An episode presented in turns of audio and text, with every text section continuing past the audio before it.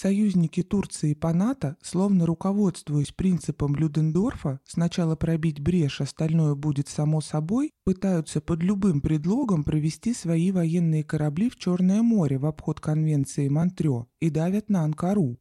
Анкара не поддается. Министр обороны Турции Хулуси Акар в очередной раз заявил, мы хотим, чтобы в бассейне Черного моря не нарушались существующие балансы потому что в противном случае возникнет высокая опасность выхода ситуации из-под контроля. Сейчас в Черном море нет ни одного корабля, принадлежащего ВМС неприбрежных государств. Но США не отказываются от планов по созданию там сил развертывания НАТО с привлечением в него Румынии и Болгарии. Турок беспокоит то, что в Черном море может быть создана ситуация, допускающая вероятность умышленного появления кораблей НАТО с целью вынудить Анкару пропустить их через проливы.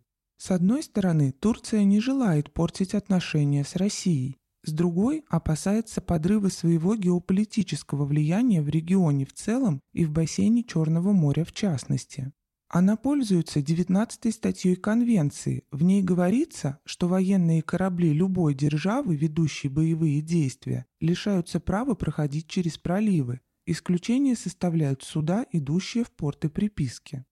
Но долго ли турки смогут сопротивляться нажиму? Ясно одно – Анкара никогда не допустит нарушения Конвенции Монтрё, если продолжит отстаивать свои национальные интересы, как это делается сейчас. В противном случае от ее серьезного геополитического веса в регионе ничего не останется.